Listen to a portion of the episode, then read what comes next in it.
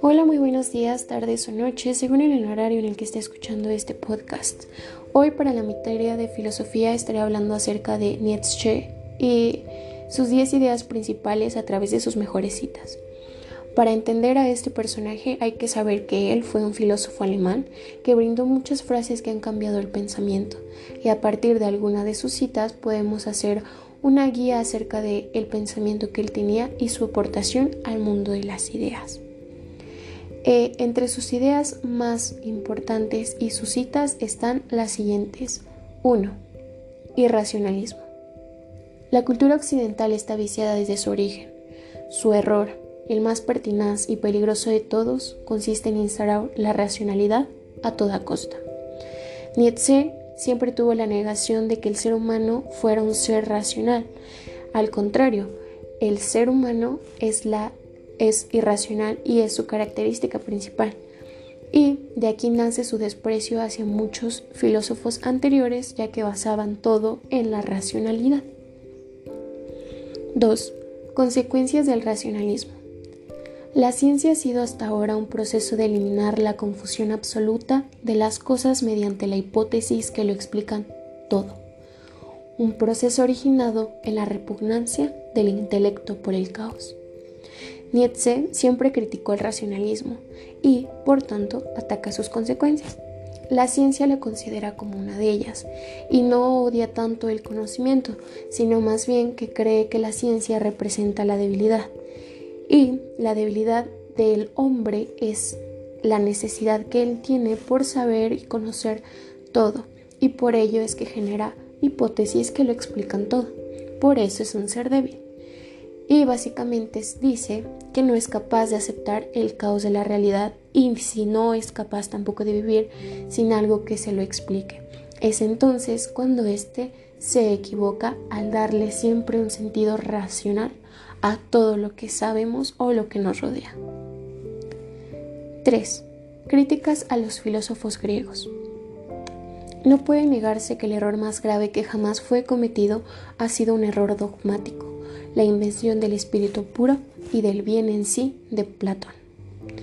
Nietzsche era siempre muy contrario a cualquier pensamiento de los filósofos anteriores y él creía que eh, el error más grande es el error dogmático, que es la invención de el espíritu puro. Y siempre ha atacado a el pensamiento anterior, por ejemplo, como el de Sócrates o el de Platón, ya que lo considera diferente al propio y es una idea que siempre ha sido atacada por Nietzsche. 4. Contra la religión. Todos los conceptos de la Iglesia se hayan reconocidos como lo que son, como la más maligna superchería que existe, realizada con la finalidad de desvalorizar la naturaleza, los valores naturales. El sacerdote mismo se haya reconocido como lo que es, como la especie más peligrosa de parásito, como la auténtica araña venenosa de la vida. Él siempre se ha proclamado en contra de la religión. Él cree que Dios había muerto y que todos los dogmas que nosotros conocíamos como morales, que son del cristianismo, como el pacifismo, la tolerancia y el amor fraterno, no son más que elementos falsos y que manipulan nuestra conducta. Y siempre van a ser un fruto de lo que la, la filosofía débil no pudo frenar. Es decir, que no pudo competir contra ella y por eso es que crea este tipo de preceptos que tratan de frenar y debilitar al hombre. 5. Esclavitud moral. ¿Queréis que el hombre bueno sea modesto, diligente, bien intencionado y moderado? A mí se me antoja el esclavo ideal. Las ideas supuestamente morales que nosotros teníamos o tenemos para él o para Nietzsche se trata de el valor de forjar una nueva visión del hombre en la que prime la fuerza y la determinación. Es decir, el hecho de que nosotros tuviéramos valores como ser modesto y diligente, bien intencionado, para, para él era más bien una manera de suprimir al hombre y tenerlo como si fuera un esclavo ideal. 6. Inmoralidad de la ética tradicional. El triunfo de un ideal moral se logra por los mismos medios inmorales que cualquier triunfo. la violencia, la mentira, la difamación y la injusticia. La mayoría de los principios éticos, antes de los que él puso para él, son falsos, y la moral tradicional tiene que ser destruida para que nosotros podamos crear una nueva y no tratemos de buscar una visión en la que el hombre sea suprimido por la fuerza y la ética que ya se tenía desde épocas anteriores. 7. El freno moral al hombre. La religión ha degradado el concepto del hombre. Su consecuencia es la noción de que todo lo bueno, grande y verdadero es de naturaleza suprahumana y solo se alcanza por obra de la gracia. El cristianismo es una doctrina que predica la obediencia. El cristianismo y su código básicamente es lo que es un freno para el hombre y le impide llegar a su máximo potencial no tenemos una idea más alta lo que es el cristianismo o lo que es el Dios, lo que hace que el hombre no pueda tener una máxima potencial que lo que es lo que nosotros consideramos como la idea moral. 8. La virtud del egoísmo. ¿Cómo pudo enseñarse a despreciar a los instintos primordiales de la vida e inventarse un alma, un espíritu para ultrajar el cuerpo? ¿Cómo puede enseñarse a concebir la premisa de la vida, la sexualidad, como algo impuro? ¿Cómo puede buscarse en la más profunda necesidad vital, en el egoísmo estricto, el principio del mal?